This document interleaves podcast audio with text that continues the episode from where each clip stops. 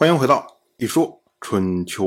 鲁国第二十任国君鲁黑公进入在位执政第七年，吴国在他们内部整顿了自己的军事力量之后啊，觉得哎可以和楚国一战，于是呢开始攻击朝和徐这么两个地方。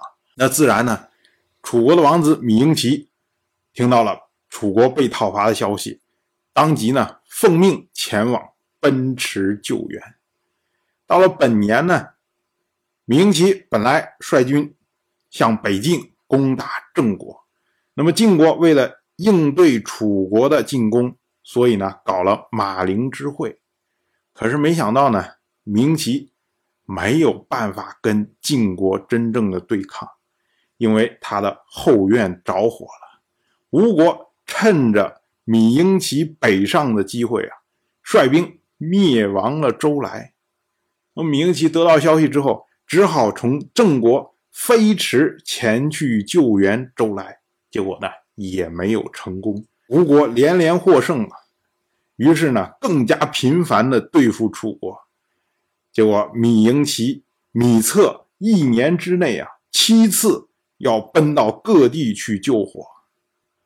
结果这一下啊，吴国声威大振，本来属于楚国的蛮夷。通通都向吴国投诚，由此呢，吴国开始强大，并且得以和中原的诸国有所来往。可能有的朋友会要问的，说楚国跟晋国打的时候就是棋逢对手，怎么碰见了吴国就手忙脚乱了呢？我们要注意啊，吴国之所以被称为蛮夷，一方面呢，是因为他们。不熟悉车站，他们的文明程度相对低一些。更重要的呢，是他们没有明确的国家目标啊。那对于屈臣来说，屈臣带给吴国的不只是说如何提升他们的战力，更重要的是给了他们一个国家的战略目标，就是对付楚国。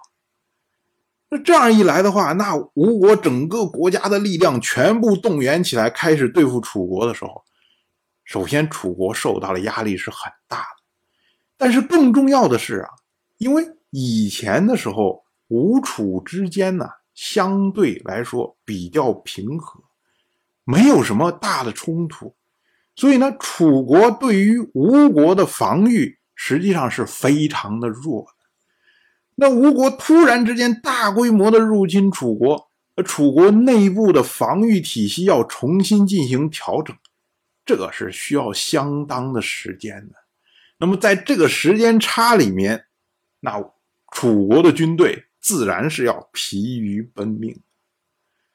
所以我们说啊，得罪谁不好，非要得罪屈臣呐，就这么一下子就整个改变了春秋的。历史进程到了本年的冬天，鲁国举行大型的雨季。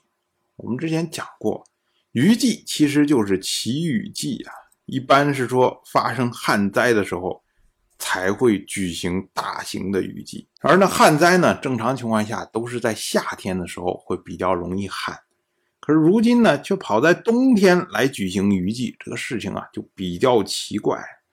我们要说啊，本年呢这一年，交际就出了岔子，没想到呢余季也出了岔子。同样是本年的冬天，魏国的国君魏章非常讨厌魏国大夫孙林父。这孙林父是谁啊？孙林父就是魏国先任的执政大夫孙良夫的儿子。估计这会儿啊，孙良夫已经去世了，所以孙林父呢等于顶了父亲的缺可是呢，跟魏章之间的关系不好，那你国君要讨厌你，你还能在国内待得下吗？于是呢，孙林父被迫流亡去了晋国。但是我们要注意啊，孙林父这次流亡，他可不是说单个一个人流亡去的，他是带枪投奔的，他带着自己的封邑，也就是七邑，投靠了晋国。那这魏国可就受不了了。我说你一个大臣走了走了，你把我国土也给我带走了。于是呢，魏章亲自前往晋国。要分说这件事儿。那晋国一看，那如今正是诸侯大融合的时候啊，于是呢，他们就将孙林父的封邑，也就是七邑，返还给了魏国。但是这个事儿啊，没那么简单结束啊。当然，我就这么一说，您就那么一听。感谢您的耐心陪伴。如果您对《一说春秋》这个节目感兴趣的话，请在微信中搜索公众号“一说春秋”，关注我。您不仅能得到《一说春秋》文字版的推送，还可以直接和我互动交流。我在那里等待您的真知灼见。